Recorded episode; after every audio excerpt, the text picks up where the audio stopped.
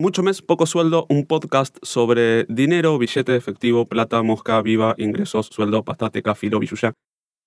Mario, en un momento del libro te haces la pregunta, ¿deseamos emprender o estamos obligados a hacerlo? Seguro te cruzaste con emprendedores con estos puntos de partida. ¿Qué fortalezas y debilidades solés conversar con ellos? Me tocó trabajar con personas que le pasa eso y me tocó vivirlo como experiencia personal, que no me quedé otra que salir a, rebuscármela como podía, porque me quedé sin laburo, porque me quedé afuera de algún vaivén macroeconómico de, los tantos. de los tantos. La realidad que vivimos, me quedé colgado y me tuve que, me acuerdo en un momento, meterme en un crédito para comprar una camioneta para hacerme fletero, porque tenía la posibilidad de que alguien me daba laburo con eso. Entonces me metía a pagar en cuota una, una camionetita y salía a laburar de fletero. Eso era completamente de subsistencia, de supervivencia, no quedaba otra. Estaba emprendiendo, sí, estaba emprendiendo porque estaba llevando adelante algo, lo estaba haciendo realidad y al otro día tenía que morfar la familia con eso, ¿no? Y, le pasa un montón de gente también. Claro, pero es, es muchísimos de los que estamos en la misma empezamos por ahí. ¿Qué pasa? La realidad es que cuando te das cuenta que se pueden hacer las cosas de otra manera, quizás ahí descubrís algo que te hubiera gustado hacer y lo buscás, ¿no? O sea, buscás igualarlo, decir, bueno, esto me está gustando, esto me apasiona, esto es lo que quiero hacer y lo llevo para el lado de a ver si puedo vivir de eso. ¿Qué pasa cuando la persona tiene un negocio que es exclusivamente por subsistencia? Como te decía antes, tiene que comer mañana mismo. O sea que el negocio arranca hoy y mañana tiene que dejar algún manguito para poder comer.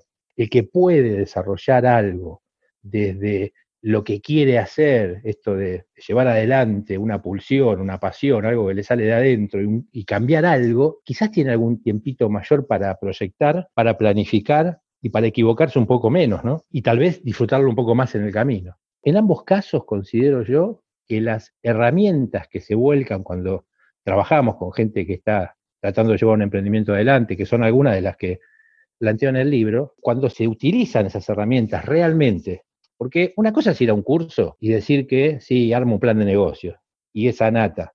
Porque armé el plan de negocio como para dejarlo contento al que estaba al frente del curso. Creo que alguna vez eh, te ha pasado, a mí me ha pasado un montón de veces. Y dice, bueno, hago el plan de negocio así, listo. Apruebo, entre comillas, el curso, por más que estos cursos no se aprueban o se desaprueban, ¿no? Tienen que ser justamente para que te sirvan a vos. Pero armo ese plan de negocio diciendo, bueno, ya está, listo, fe. Si no lo hice carne, si no lo hice para bien para adentro, la conciencia no sirve para nada.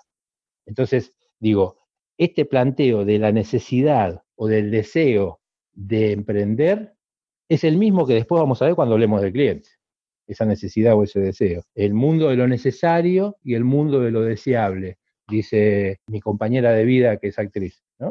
¿Hacia dónde vamos? ¿Hacia lo necesario o hacia lo que deseamos?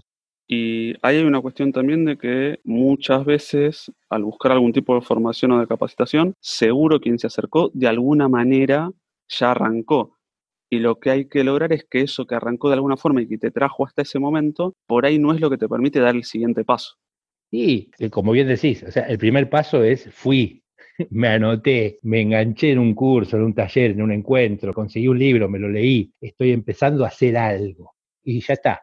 Cuando arrancaste con eso, vas a ver que está el gustito después, porque es bárbaro cuando uno puede hacer esto en comunión, en conjunto, en un grupo, en un taller donde la gente recorre la vivencia con otros que le pasa lo mismo. Si lo lees en el contenido, también te, vas, te va a acompañar el contenido y quizás después te pones a buscar iguales. A ver, fundamentalmente planteo el contenido este a partir de lo colaborativo. El ser humano solo en el mundo no puede hacer nada. La mayoría de los que emprendemos lo hacemos en soledad.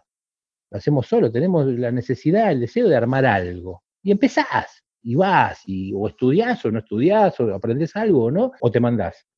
Pero enseguida, dentro de un rato, te aparece la necesidad de que haya alguien alrededor, porque solo es casi imposible. Entonces, digo, la persona que se acercó a, un contenido, y ya está, ya tiene una parte del camino fundamental que es haber accionado. Es la diferencia entre una idea y un emprendimiento. La idea se queda en el mundo ahí volado de lo que se piensa y la persona que emprende es la que acciona, la que lleva esa idea al mundo de la realidad. Viene por ahí, me parece. Hasta aquí este episodio de Mucho Mes, Poco Sueldo. Dale seguir, me gusta, compartilo.